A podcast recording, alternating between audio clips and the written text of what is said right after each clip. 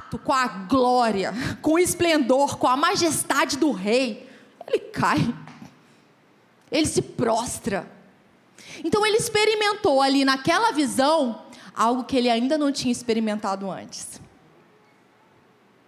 Tem coisas que a gente ainda não experimentou. E que só vamos experimentar se a gente se colocar nessa posição de entrega. Se a gente quiser mais dele. O que, que você tem experimentado? O que mais você quer? Ou você tem estacionado numa experiência de 10 anos atrás, de 5 anos atrás e já está bom?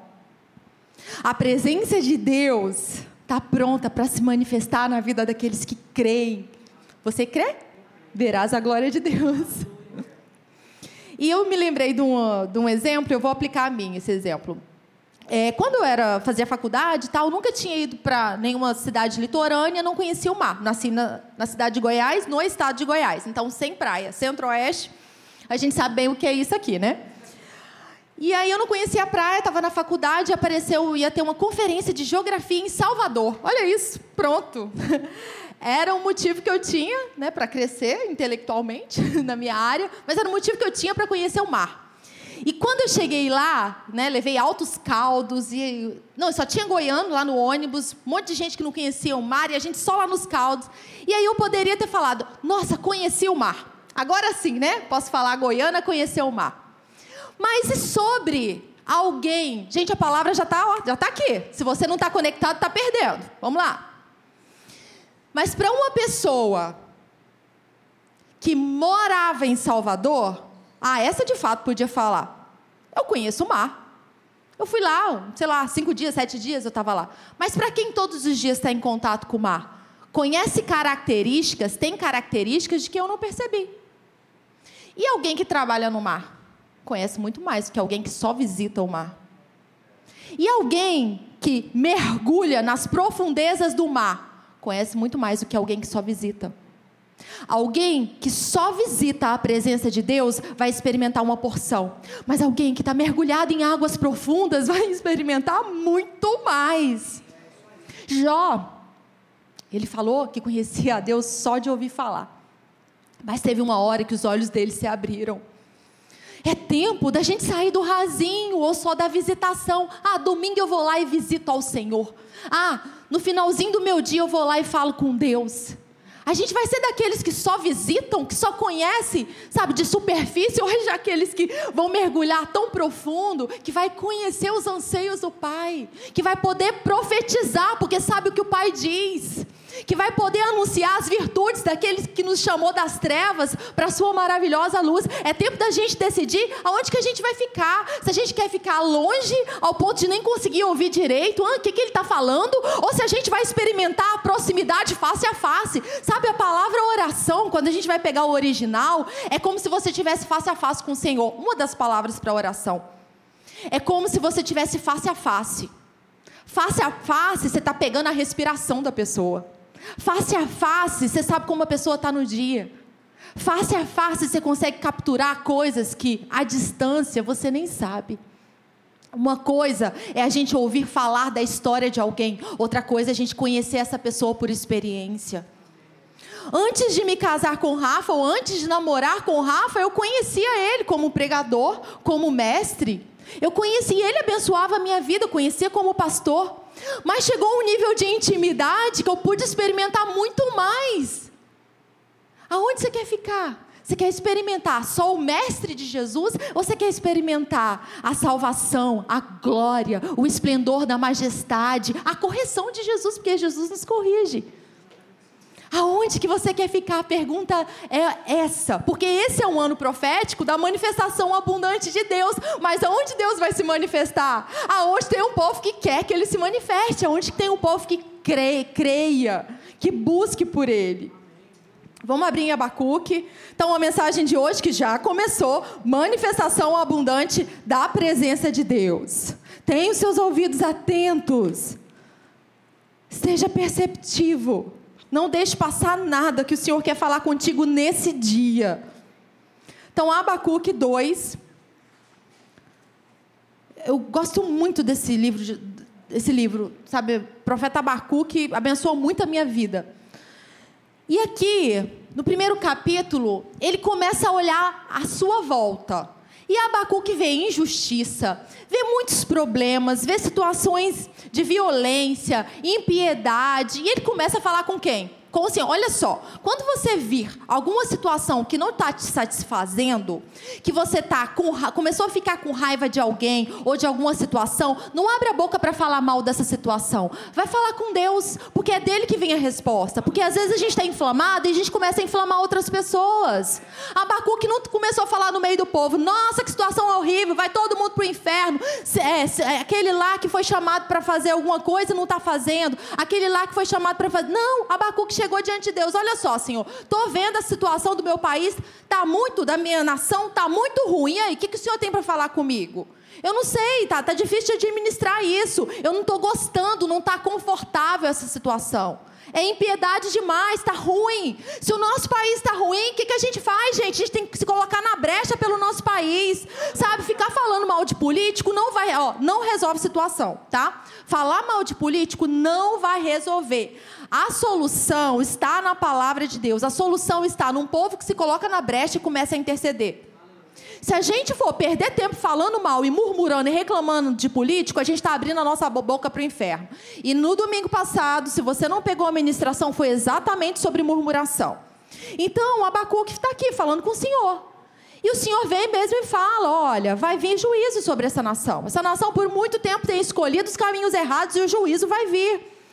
E aí Abacuque fala assim: quer saber? Eu vou me colocar aí na torre de vigia. Tá vendo? É esse lugar que a gente tem que ficar. Eu sei que é muito mais fácil a gente olhar para o problema de alguém e falar mal desse problema dessa pessoa. Você sabe por que, é mais fácil? Porque quando a gente está preocupado com o outro, a gente não olha para a gente, não corrige as coisas que estão tá na gente. E uma das coisas que eu percebi, tá? Isso eu não estou falando por mim. Eu percebi em mim, mim mesma. Quando eu começo a falar mal do outro, eu tô me sentindo bem, porque, nossa, eu sou muito melhor que o outro. A gente precisa se consertar nessas coisas.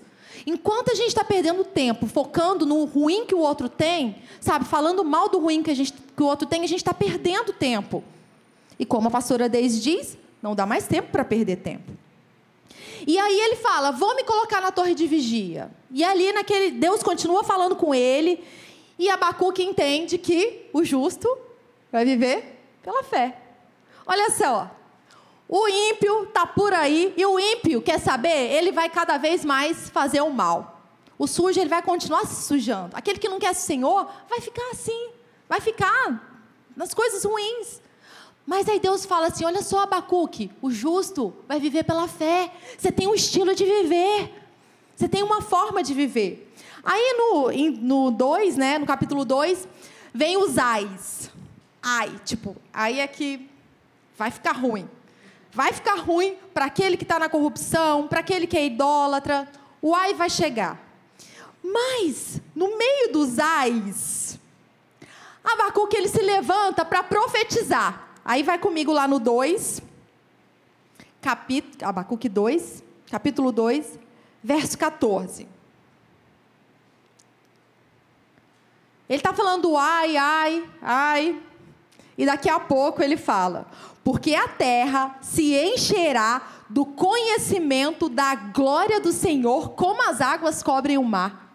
A terra se encherá do conhecimento da glória do Senhor, como as águas cobrem o mar. E aqui é algo que a gente, o conhecimento da glória do Senhor está acontecendo agora nesse dia, mas está acontecendo até que se aconteça plenamente. Nós ainda não chegamos na consumação desse conhecimento completo da glória do Senhor. Mas até lá nós estamos experimentando a revelação do Senhor, a revelação da glória dele. A pergunta é: a sua vida está se enchendo hoje, nesse ano, do conhecimento de quem o Senhor é, da glória dele? Você tem experimentado a presença de Deus? Quando a gente fala de glória, a gente fala de reputação, de esplendor, de dignidade. É a revelação do caráter e da presença de Deus, é o peso. Eu não sei se você já percebeu, mas às vezes quando a gente está adorando a Deus, está naquele momento, a presença dele vem tão forte que é como se fosse. Você percebe esse peso da presença de Deus. E esse peso não é nada que seja ruim, não é para o lado ruim. Mas é uma presença tão grande que se torna perceptível no ambiente natural. Seu coração, se você não tem percebido a reputação, o esplendor, a dignidade, seu coração está aberto para perceber quem Deus é? Para experimentar mais de Deus? Se você está num nível de experiência, você quer mais? Como a gente tem ouvido nos cultos, nos encontros à noite, é tempo da gente ir além. Não dá para ficar no mesmo lugar. Nós precisamos buscar mais. Esse é o ano da manifestação abundante da presença de Deus. E quando tem a manifestação da presença de Deus, ou abundante da presença de Deus, o que, que acontece? Quais transformações acontecem? Só para que o seu coração fique aquecido. Hoje eu quero aquecer seu coração assim como o meu tem sido aquecido. Eu tenho me enchido no testemunho de pessoas, sabe? Deus tem falado comigo, meu coração tem ansiado, gritado por mais de Deus. Eu quero nessa manhã aquecer o seu coração para que você queira mais de Deus, para que você perceba que tem muito mais, que a gente ainda não está vivendo nem a metade daquilo que Deus tem para os filhos. Então, na sua presença, na presença de Deus, tem transformação, transformações de situações e de pessoas. Na presença de Deus, situações se transformam e pessoas também são transformadas. Vamos pensar com a formação é, do nosso planeta aqui, é, da Terra, quando ela estava sem forma e vazia, estava um caos, estava tudo destruído. Né? Deus olhou para a Terra, estava lá aquela bagunça toda. O Espírito Santo pairava sobre a face das águas. E Deus fez o quê? Ficou parado? Não, ele disse, ele se manifestou. Ele disse: haja luz e houve luz. Então, era um lugar de caos, o universo era um lugar, de, um lugar de caos, mas a presença de Deus se manifestou e ele criou um ambiente maravilhoso. Ele trouxe vida, ele trouxe a vida dele, ele trouxe luz. E ele criou um jardim e colocou o homem ali. Então, onde há a manifestação da presença de Deus, a transformação de locais.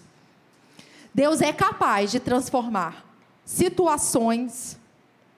Deus é capaz de transformar a nossa cidade.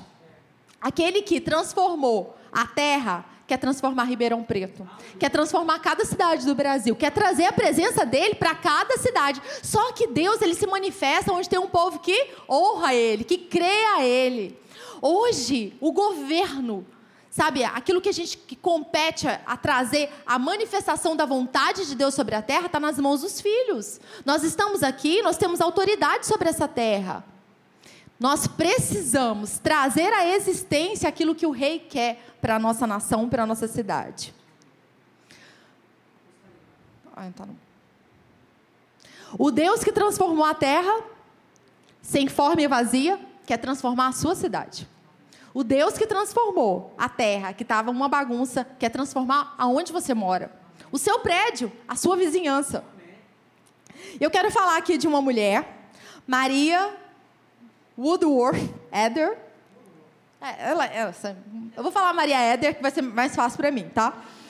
E então, eu quero indicar esse livro aqui, que é alguma, gente, esse livro é maravilhoso, do Bill Johnson e chama Momentos Decisivos. É da biblioteca esse livro, tá? Já tem gente na fila para ler. É maravilhoso. Eu estou na metade dele, mas assim, eu, eu começo a ler e eu paro. Aí eu começo a pesquisar mais sobre a história de cada pessoa. É maravilhoso, porque a gente vê um Deus que começa a boa obra Está aqui na palavra dele. A gente vê um Deus se manifestando em atos e na igreja, um Deus que milagres, sinais, um Deus que cura. Só que Deus continua, de geração em geração ele se mostra Deus. Aí a gente vê em 1500, 1800, 1900, Deus se manifestando na vida dos seus santos, sabe? De pessoas que tinham fome e sede de Deus e manifestaram o reino dele sobre a terra. Então esse livro é muito bom. Quer aquecer seu coração? Eu indico esse livro. Ele é maravilhoso. E aí, essa mulher, Maria Éder, ela é de 1844 até 1924, que ela viveu esse tempo.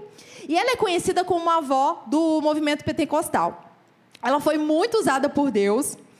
E ela ela desde o início, assim, quando ela era nova, ela sentia um chamado de Deus para a vida dela, sabe? Só que era muito difícil para a mulher naquele tempo no ministério. E ela passou por grandes adversidades. Ela teve seis filhos e quatro faleceram. Depois ela começou a se dedicar para o ministério. E ela tem muita, ela fez muita coisa, sabe, para Deus. Aí ela começou a fazer encontros e as transformações começaram a chegar nas cidades. Olha só o que aconteceu em Indiana. Indiana, o poder do Senhor, como o vento, varreu toda a cidade. Uma rua atrás da outra, passando pelas lojas, oficinas, bares e pelos clubes, alcançando pecadores de todas as classes. Uma mulher que se levantou num tempo para pregar a palavra de Deus. Ela impactou uma cidade indiana. Agora, em outra cidade, que era chamada de. É... Não, vamos falar ainda sobre essa cidade indiana. Tem aqui para a gente ler.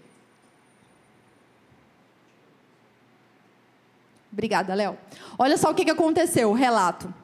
O temor de Deus caiu sobre a cidade. A polícia disse que nunca havia visto tamanha mudança, que não tinha nada a ver com aquilo. A polícia viu, falou: Nossa, nunca vi uma mudança dessa. E a polícia falou assim: Não tem nada a ver com a gente. Não é, o crédito não é nosso. Disseram que não tinha feito nenhuma prisão e que o poder de Deus parecia preservar a cidade. Olha isso, preservar a cidade. Um espírito de amor repousava em toda a cidade. Não havia brigas nem xingamentos nas ruas. Olha isso. É isso que a gente quer. Uma mulher que se colocou numa oposição para que a vontade de Deus se concretizasse. Sabe que ela, ela até correu do chamado dela? Deus chamou ela, ela começou a correr. Não, não quero não, não dá. Inventou desculpas, mas teve uma hora que não teve jeito, ela se rendeu. E porque ela se rendeu, essa cidade indiana foi transformada. Agora tem uma outra cidade que é em, é, foi em Cary Patch, Missouri. Missouri. E era conhecido como lugar tenebroso. Quando eu li isso, eu fiquei lembrando de Sodoma e Gomorra, né? Uma bagunça. E era conhecido como lugar tenebroso. E ela falou: a gente vai para lá. E aí ela foi com a equipe dela. Quando ela chegou, tinha tenda, e essa tenda dava mais ou menos para 8 mil pessoas. Começou a voar pedras contra eles. O povo daquela cidade era tão tenebroso que não queria a palavra de Deus e começou a jogar pedra. Não, aqui não. Aí, uma mulher ali, uma irmã, não ficou claro se foi a própria Maria ou se foi uma outra mulher, ela ajoelhou, começou a orar, e o poder de Deus caiu naquele lugar. As pessoas começaram a ser atraídas para aquele lugar, para a presença de Deus. A presença atrai. A presença de Deus manifesta na sua vida, atrai pessoas. A presença de Deus atrai. E aí não demorou muito para que pessoas fossem salvas e a área deixasse de ser conhecida por um lugar tenebroso. Já não era mais um lugar tenebroso, mas um lugar em que a presença de Deus podia se manifestar. Então, ali, pessoas que eram doentes foram curadas, coxos começaram a jogar suas muletas fora, as crianças que nunca tinham andado começaram a andar, e elas corriam louvando ao Senhor. As pessoas eram curadas e batizados no Espírito Santo. Uma cidade foi abalada pelo poder de Deus. Uma cidade foi impactada pelo poder de Deus. E a gente pode falar: ah, mas é impossível que isso aconteça aqui. Ah, mas eu nunca vi isso acontecer. Sim, é possível. Deus é capaz de fazer muito mais do que a gente possa pensar ou imaginar. Se ele fez antes, por que não faz agora? Ele é um Deus que transforma. Ele é o Deus que vê. Sabe o que, que precisa? A gente querer mais, a gente se colocar na brecha, da gente interceder. Por que, que avivamentos vieram? Porque pessoas queriam mais mais de Deus, porque pessoas oravam, clamavam. Esse é o nosso lugar de clamor, de anseio por Deus. Eu quero mais de Deus. Toda uma cidade foi abalada. Então, Deus é um Deus que, quando a presença dele se manifesta, situações são transformadas. Se tem uma tempestade, Deus se manifesta, a tempestade tem que parar. Deus transforma situações. E Deus transforma destinos, realidades. Deus que dá um futuro e um destino para nós. Aí, ainda sobre a, essa, essa mulher, Maria Éder, ela tinha uma senhora que o marido dela não deixava ela ir para a igreja. E aí ela conseguiu ir um dia na igreja. Ela estava doente, estava terrivelmente doente, é isso que está escrito, terrivelmente doente. E ela foi para um culto em que a Maria Éder estava ministrando, ela foi curada. Foi curada e foi salva no dia, ó. Combo, o combo da salvação. Salvação, cura. E aí, quando ela chegou em casa, o poder de Deus veio sobre ela, a presença de Deus veio sobre essa mulher. Ela foi no culto da Maria Éder, foi impactada, foi salva, curada, foi para casa. O marido dela tinha 70 anos. Não gostava de Jesus, não queria que ela fosse para a igreja. E aí, ela estava lá na sala, daqui a pouco o poder de Deus veio sobre ela. Ela levantou a mão para cima. Levantou a mão para cima. E aí, daqui a pouco, todo lugar que o marido dela ia, ela ia atrás, apontando o dedo para ele. todo lugar que o marido dela ia, ela ia atrás, apontando o dedo. Daqui a pouco, esse homem foi tomado pelo poder de Deus, convencido. Ele percebeu que era Deus falando com ele, que ele precisava se arrepender. Ele se arrependeu, foi para a igreja, foi para o encontro, foi salvo, chegou lá na frente como uma criança, chorou, se entregou para o Senhor. E sabe o que, que ele falou? Uma pena eu ter conhecido Jesus somente aos 70 anos de idade. Quantos anos você tem? Quanto ainda tem na sua carreira para conquistar coisas para o Senhor? Quanto ainda você tem na sua agenda para dedicar ao Senhor, para honrar Ele, para perceber a presença dEle? Esse Senhor, só aos 70 anos, conseguiu ter um encontro com o Senhor. Nós estamos aqui. Esse é o nosso tempo, essa é a nossa hora. Quando a gente vê a vida do apóstolo Paulo, não foi transformado pela presença de Jesus? Ele estava ali achando que estava fazendo tudo certo. E às vezes a gente acha que está fazendo tudo muito certo. Não é não? A gente sabe porque você não está tudo certo. Estou fazendo tudo certo. Basta uma mensagem a gente ouve às vezes, alguém fala com a gente, é, talvez não esteja tão certo assim. Mas o apóstolo Paulo, ele achou que estava fazendo tudo certo. Saulo achou que estava servindo ao Senhor. Jesus apareceu para ele, as vendas dos olhos caíram e ele começou a servir a Cristo. E a vida dele foi para Jesus. Deus transforma situações e pessoas. A presença manifesta de Deus transforma. Ainda continua, não parou. Continua, a presença de Deus continua transformando situações e pessoas. Não limite sua visão nas situações adversas. Creia que Deus pode transformar situações e destinos. Muitas vezes a gente fica focando no impossível, no quanto difícil é, no quão impossível é. E a gente perde tempo nos pensamentos do inferno. Guarde a sua mente dos pensamentos do inferno. Tem coisas que a gente vê que geram sentimentos de tristeza, de angústia. Tem coisas que a gente pensa que geram sentimentos terríveis. Nós precisamos guardar o nosso interior dos pensamentos do inferno e pensar nas coisas do alto, para que as coisas do alto se manifestem. As coisas do alto se manifestam na medida que a gente se dedica a elas. Começa no pensamento, guarde a sua mente. Então, quando a presença de Deus se manifesta, há proteção. Ele nos protege. Na sua presença há proteção. Quando a gente vê o Salmo 91, a gente vê que aquele que está escondido, aquele que está debaixo, aquele que está em, tem um lugar de proteção. Vamos abrir lá? Salmo 91.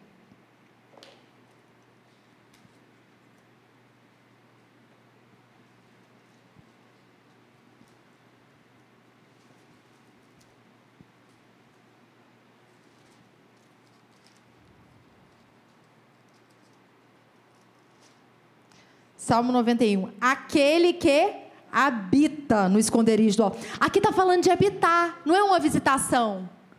É habitar. Aquele que habita no esconderijo do Altíssimo e descansa à sombra do. Aqui está falando de descansar. Descansa. Às vezes a gente fica igual Marta, e vai para lá, e vai para cá, e vai para lá, e, e, deixa de aproveitar a presença de Deus. A gente já começa o nosso dia ligado, eu preciso fazer isso, ligar para aquilo, resolver aquilo. Não. A gente precisa se render a Ele, descansar, porque à medida que a gente descansa nele, a gente tem as estratégias para lidar com as coisas que aparecem no nosso dia. Então ele pode dizer ao Senhor: Tu és o meu refúgio.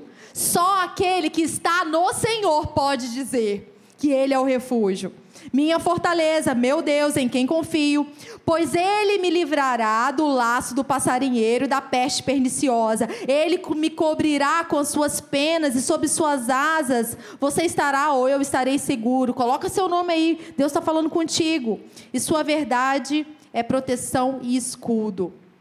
Você não terá medo do terror noturno, nem da flecha que voa de dia e nem da peste que se propaga nas trevas, nem da mortandade que assola o meu dia. Cairão mil ao nosso lado, dez mil à nossa direita e nós não seremos atingidos. Você sabe por que a gente não é atingido? Porque a gente está na sombra do Onipotente. Simples assim. O lugar de proteção é na presença de Deus. Fora, a gente ouve muito sobre a questão de obediência, né? obedecer a Deus. Quando a gente obedece a Deus, a gente está nesse lugar de proteção. Quando a gente está debaixo dos cuidados do Senhor, a gente está nesse lugar de proteção. Sabe, o inimigo ele vai tentar nos tirar.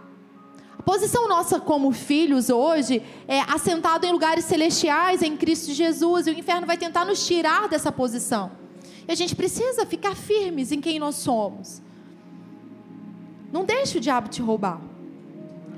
E vou falar agora sobre a vida de uma outra pessoa, muito importante, né? Que é inspiradora para muitos, sobre John Wesley. E até que ele encontrasse a salvação levou um tempo, né? Ele se culpava muito, mas olha só esse relato dele. No momento em que acordei, Jesus Mestre estava em meu coração e em minha boca. Descobri toda a minha força em manter meus olhos fixos neles, nele, e minha alma aguardando ele continuamente. Orar sem cessar é aguardar por ele, é falar com ele, é perceber a presença dele. Eu gosto muito de falar isso que uma época que eu dava aula, lá no Rio e às vezes tomava todo dia dando aula, teve uma vez que eu percebi que eu só falava com Deus antes da aula, antes de sair de casa e quando eu chegava em casa. Mas eu não tinha consciência da presença de Deus durante todo o meu dia. Eu trabalhava, dava aula, ensinava, mas onde estava Deus? Até que um dia eu percebi, não, Deus ele precisa estar presente no meu dia a dia, em todo o tempo. E a gente faz um monte de coisa onde está Deus nisso. Nós precisamos praticar a presença de Deus. Fale com Ele. Você está andando na rua, você viu algo bonito? Obrigada, Senhor, porque o Senhor criou isso. Lembrou de alguém? Intercede por alguém. Esteja em contato com o Senhor. Não deixe de pensar nas coisas do alto, de falar com Deus só num 10 minutos do seu dia. Deus precisa estar presente sempre. Continuando, ainda assim, olha o que ele falou: o inimigo me injetava medo. Se de fato, se de fato acreditas, por que não uma mudança mais sensível? E aí ele respondeu: Eu respondi, embora não eu. Isso já não sei, porém sei disso.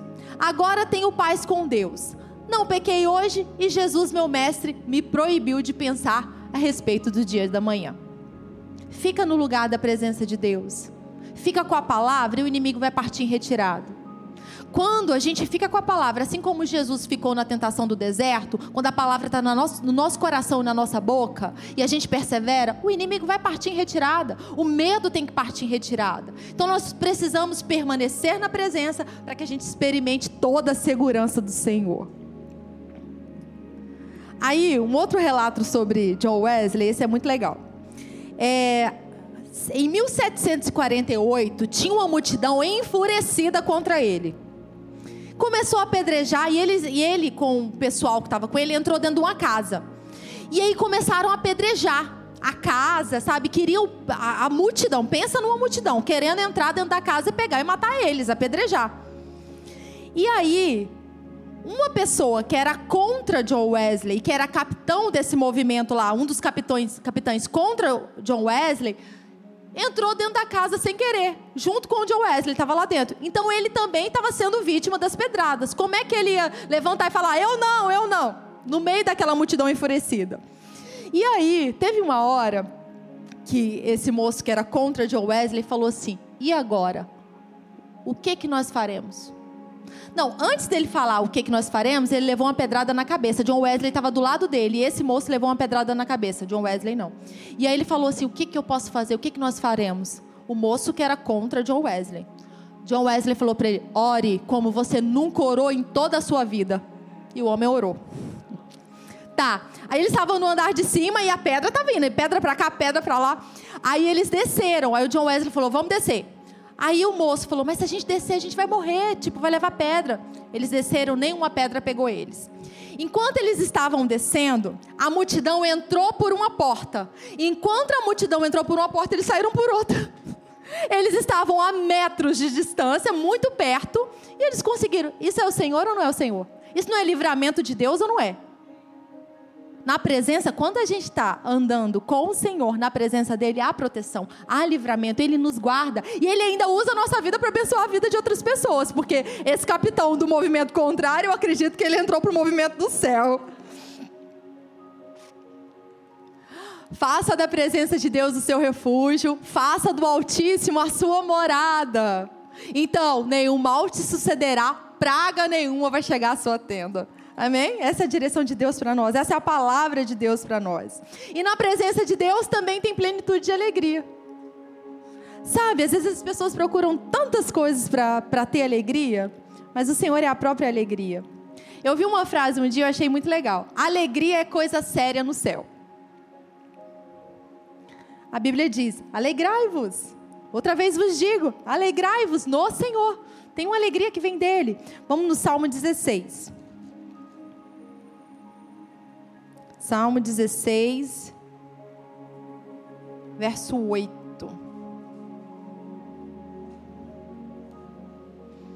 Dezesseis, oito. Tenho o Senhor sempre distante de mim. É isso? Tenho o Senhor sempre o quê? Diante de mim. Olha a presença. A presença está ali. Estando Ele à minha direita, eu não serei abalado, proteção. Por isso, meu coração se alegra e o meu espírito exulta. Até o meu corpo repousará seguro. Você tem direito a ter noites de sono equilibradas, tranquilas. O Senhor concede sono àqueles a quem ama. O Senhor é nosso pastor, ele cuida de nós. Pois não deixarás a minha alma na morte, nem permitirás que o teu santo veja a corrupção. Ó, olha aí, tu me farás ver os caminhos da vida. Na tua presença há plenitude de tristeza, plenitude de alegria. À tua direita há delícias perpetuamente. Você sabe o que é perpétuo? É que não acaba. É sempre. E o que é legal, porque à tua direita, onde nós estamos? Em Cristo, assentado à direita, em Cristo. É nesse lugar que há delícias perpetuamente. É nesse lugar que tem plenitude de alegria. Se a gente sai desse lugar, assentado do, do lado de Deus, em Cristo, da presença do Senhor, Deus não garante as delícias perpétuas. Tem um lugar onde a gente desfruta. Esse é o lugar, é no Senhor. Tem alegria. Agora eu quero falar sobre a vida de uma outra mulher. Ela é chamada, é, chama, chamava, né, Carrie Judge o terceiro, o segundo sobrenome nem vou falar. Carrie Judge já é ótimo. Então, essa mulher também foi uma inspiração. Ela estava, quando ela era jovem, 17, 18 anos, ela, tava, ela teve uma doença terrível, sabe? É, ela caiu e daqui a pouco começou a desencadear várias coisas. E ela estava assim, na cama mesmo, e a mãe chamando os amigos para se despedir dela. Mas aí, alguém da família ouviu de alguém que estava fazendo milagres, orando e as pessoas sendo curadas. Mandaram uma carta para essa pessoa. Essa pessoa mandou a carta de resposta declarando, declarando cura para ela, falando: levanta do leite de enfermidade, declarando saúde. Ela levantou, ficou completamente curada, restaurada, vida restaurada. Carrie Judge. E essa mulher começou a servir ao Senhor. Depois que ela experimentou a presença de Deus na vida dela, curando ela, ela queria mais. E ela é conhecida como uma mulher que tinha fome de Deus, ela queria mais. Ela queria muito mais. Mesmo depois de ter um ministério próspero, de sucesso, de experimentar a cura, a manifestação de Deus, ela tinha muita fome de Deus. E eu peguei essa frase aqui do Bill Johnson, tirei desse livro: fome é sinal de saúde espiritual. Se não tem fome de Deus, é sinal de que está com algum problema. Está faltando óleo no carro. Tem óleo suficiente? Se não tem fome, se não quer falar com Deus, se não está querendo mais, eu quero mais. Senhor, para quem eu vou anunciar a tua palavra? Para quem eu vou abençoar hoje? Eu quero a tua presença, eu quero a tua alegria. Se não tem fome de Deus, e isso é algo que eu vou analisar na minha vida até o fim. A gente precisa perceber, se não tem fome, precisa analisar alguma coisa. E essa mulher, Carrie Judge, tinha muita fome de Deus. Ela queria mais. Aí, ela ouviu falar de um pessoal que tinha recebido a unção de Deus no leste de onde ela morava. Ela ficou sabendo que esse pessoal tinha recebido a unção de Deus. Aí, o que, que ela fez? Vou para lá. Vou falar com esse povo, eu quero ter contato com eles. Se eles receberam mais de Deus, eu vou ficar perto deles. De novo, de quem a gente está perto? É gente que aquece o nosso coração, é gente que ministra na nossa vida, ou gente que está enchendo a nossa vida de lixo. Ela queria mais, chegou lá. Aí ela chegou na casa dessa irmã, a Carrie Judge chegou na casa dessa irmã, e essa irmã estava preparando a refeição, era hora do jantar. Aí a irmã falou assim: Não, daqui a pouco o jantar fica pronto. Aí sabe o que ela falou? Ela falou assim: Eu não quero nada para comer, eu quero é Deus. ela tinha viajado de trem, não sei se ela estava com fome ou não, mas a fome espiritual era muito mais do que a natural. Ela queria, ela tinha viajado com um propósito, ela queria mais de Deus. Eu não sei se você já viajou para ir uma conferência, sabe? Se você guardou seus dias para participar de um encontro porque você queria mais de Deus. Mas todas as vezes que você vier para cá, que você for para o seu lugar de encontro com o Senhor, que você for orar, queira mais de Deus. Eu quero mais de Deus, porque nós somos muito medíocres quando a gente fica só na carnalidade muito medíocres. Nós precisamos da presença dele para sermos transformados, impactados. Sabe, é na presença dele que a gente redescobre a obra da cruz do Calvário. Porque muitas vezes a gente olha para a obra da cruz do Calvário, tá, Jesus morreu, ressuscitou Tá legal, eu já conheço isso aí. Mas é na presença de Deus é que aviva do nosso coração Jesus. Aquele que era Deus, ele veio para a terra. 100% Deus, 100% homem, foi para aquela cruz no meu lugar. Ele me salvou, ele me redimiu do império das trevas. É na presença de Deus, é por meio do Espírito Santo que a obra da cruz é reavivada no nosso coração. E se a gente não tem a obra da cruz em alta em nossa vida, a nossa vida começa a ficar muito medíocre, que a gente começa a atentar só para as coisas desse mundo. Nós fomos salvos do império das trevas por um propósito, para termos relacionamento com Deus. E então, eu vou falar para vocês o relato, porque é, é, Carrie Judge, né? Carrie Judge, ela chegou na casa dessa irmã, queria, estava com fome, era de Deus. Aí ela foi para o quarto. Aí a irmã lá da casa foi resolver alguns assuntos e a é, Carrie Judge foi lá para o quarto começar a orar. Daqui a pouco a irmã chegou lá. As duas começaram a orar juntas. Tenha amizades que vai te levar para Deus, você possa orar junto, sabe? Que você possa compartilhar do mesmo coração. Olha as duas.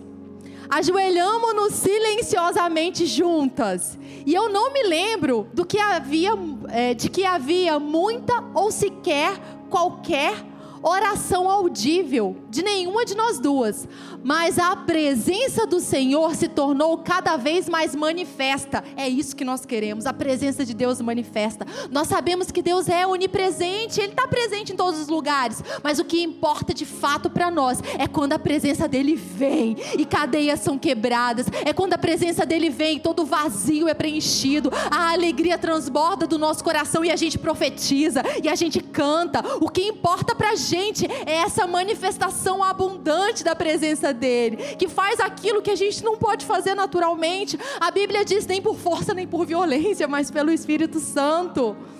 Então, a presença do Senhor se tornou manifesta para aquelas duas mulheres que tinham fome de Deus.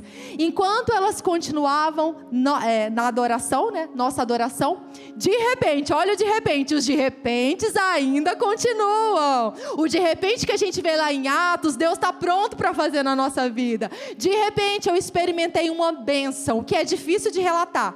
Parecia que Deus havia se manifestado em uma nuvem de orvalho celestial que caía gentilmente sobre a minha cabeça e entrava em meu ser. A presença dele parecia me cercar e ao mesmo tempo me preencher. Você já, você já viveu isso? A presença de Deus te cercar e te preencher? Tem mais para a gente viver eu fui mantida em silêncio, em adoração ao maravilhoso ser Jesus, que foi revelado a mim.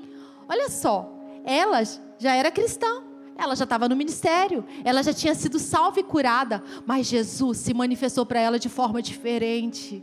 Como João, João experimentou uma medida de Jesus que ele não havia experimentado ali em Apocalipse. Então, Jesus foi revelado a ela consciente, ó, consciente da grande alegria em Sua presença. Em Sua presença há plenitude de alegria. Especialmente admirada no pensamento de entrega total à perfeita vontade dele. Carrie Judge. Foi isso que elas viveram. Tem mais pra gente. Quanto tempo você se dedica para o Senhor? Para orar, para falar com Ele? A gente precisa buscar.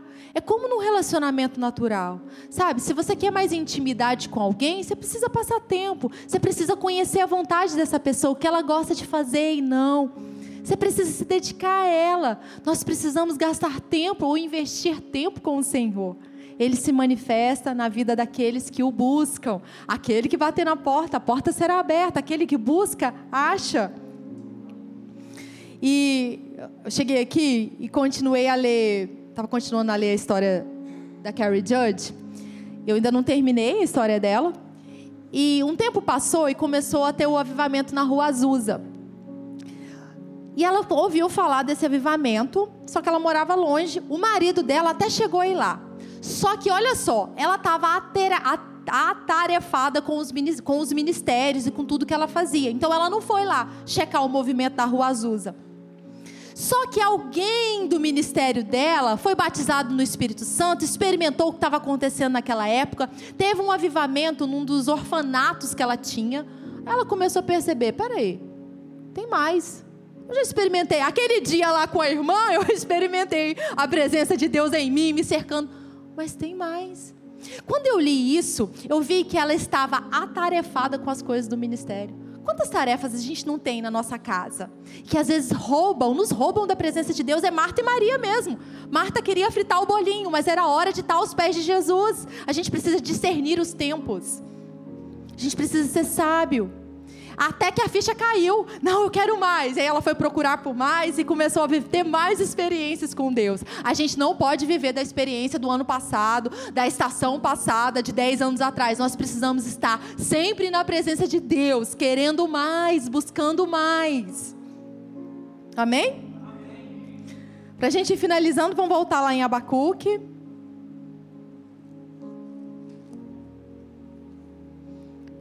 Abacuque 3. Então Abacuque estava vendo uma situação bem ruim, começou a conversar com Deus, profetizou ali, conhecimento da glória de Deus vai acontecer. E no 17, Abacuque 3, 17. Olha só o que, que ele diz: Ainda que a figueira não floresça, que nem haja fruto na videira, Ainda que a colheita da oliveira decepcione e os campos não produzam mantimento, ainda que as ovelhas desapareçam do aprisco e nos currais não haja mais gado, mesmo assim o que, que eu faço? Eu me alegro no Senhor. Há um lugar de alegria no meio das adversidades. Há um lugar de resposta, de delícias perpétuas. É no Senhor e exulto no Deus da minha salvação. O Senhor é a minha fortaleza. Ele dá aos meus pés a ligeireza das corças e me faz andar nas minhas alturas. A gente tem que se alegrar nele, buscar na presença dele tudo o que a gente precisa.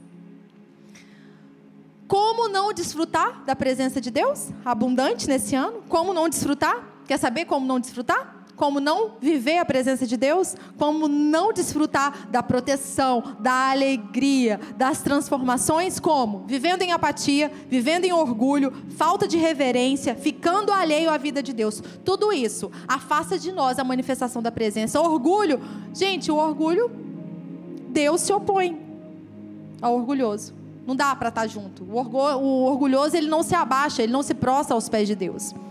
Orgulho afasta a manifestação da presença de Deus. Sabe, apatia, ah, é sempre assim, sempre assim, ah, não vai acontecer nada, esse mundo é desse jeito. Isso tudo para a manifestação da presença de Deus.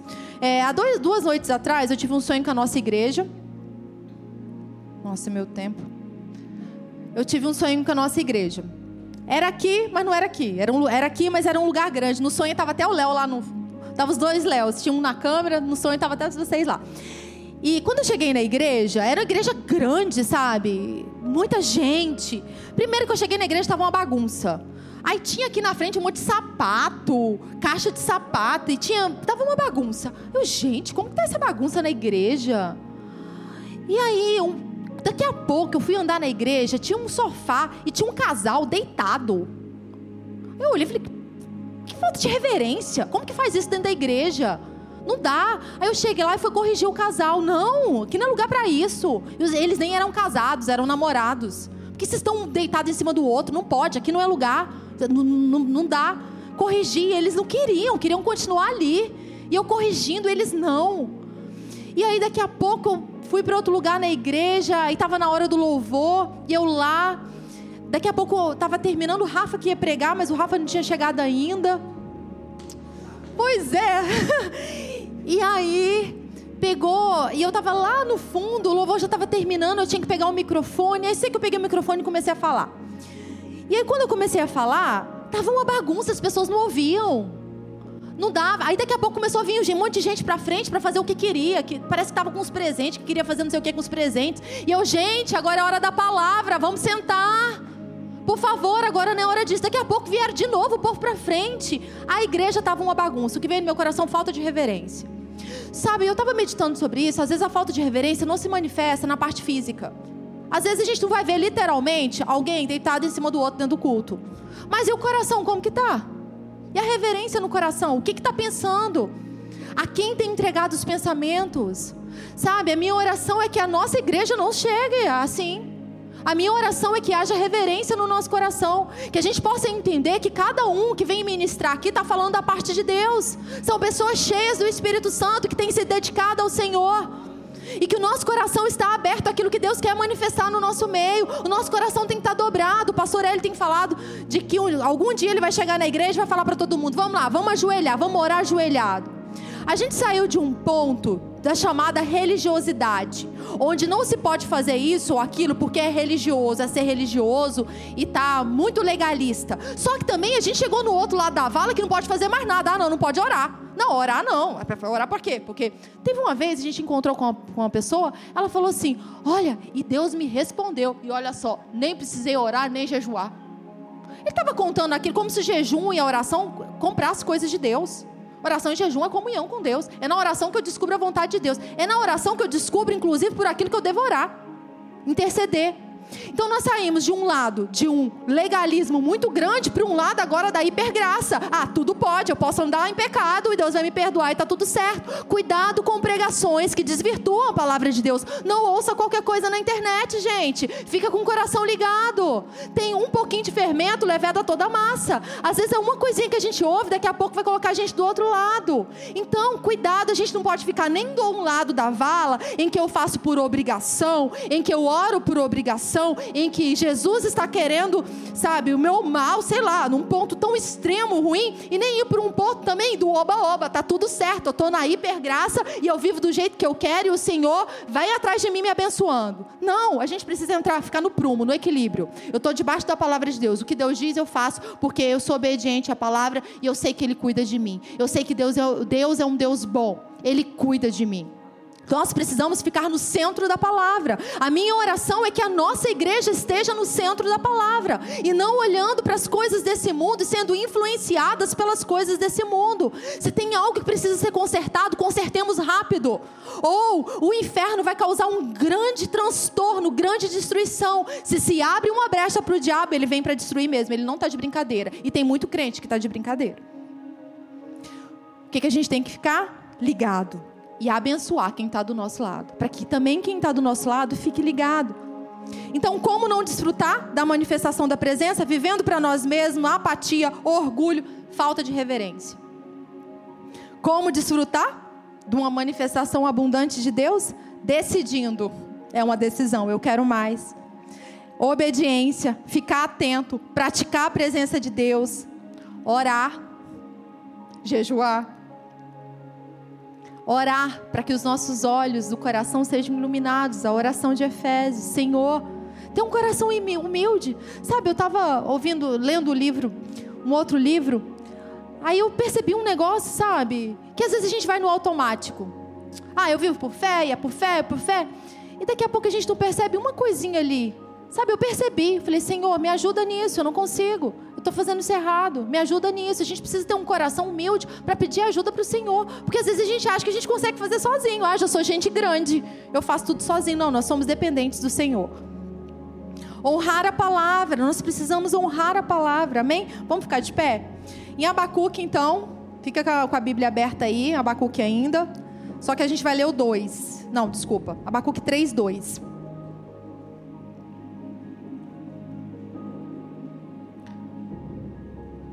Enquanto eu estava preparando essa palavra, é, eu fui pegar minha outra Bíblia, ah, é, que é maior. Eu fui pe pegar porque ela estava toda sublinhada nessa parte de Abacuque. Enquanto eu peguei, eu sempre gosto de deixar uma música e tal. Aí eu deixei lá é, no automático, né? Uma música atrás a outra lá no, no YouTube. Aí eu peguei para ler esse versículo. Quando eu peguei para ler esse versículo, a música cantava exatamente. O moço, inclusive, ministrou esse versículo. Na mesma hora, eu lendo e Deus cantando, e o moço cantando, falando. E eu, bom, sabe quando Deus faz isso? Para mim, o que que diz? Você está no caminho certo. É isso aí. Quando você está fazendo alguma coisa, esteja certo que você está no caminho certo, que Deus está falando contigo. É isso aí. Sabe, quando Deus faz esses sinais, aquece o coração da gente, a gente sabe que, que Ele está cuidando, que Ele está dirigindo. E essa é a nossa oração. Essa é a nossa oração para hoje e para todos os dias, até a vinda dele. Senhor, temos ouvido a tua fama. Temos ouvido, Senhor, de tudo que o Senhor fez no Antigo Testamento, no Novo Testamento. Nós nos sentimos alarmados. Aviva a tua obra, ó Senhor, no decorrer dos anos e no decurso dos anos. Faze-a conhecida. Na tua ira, lembra-te da tua misericórdia. Senhor, nós te honramos, nós te entronizamos.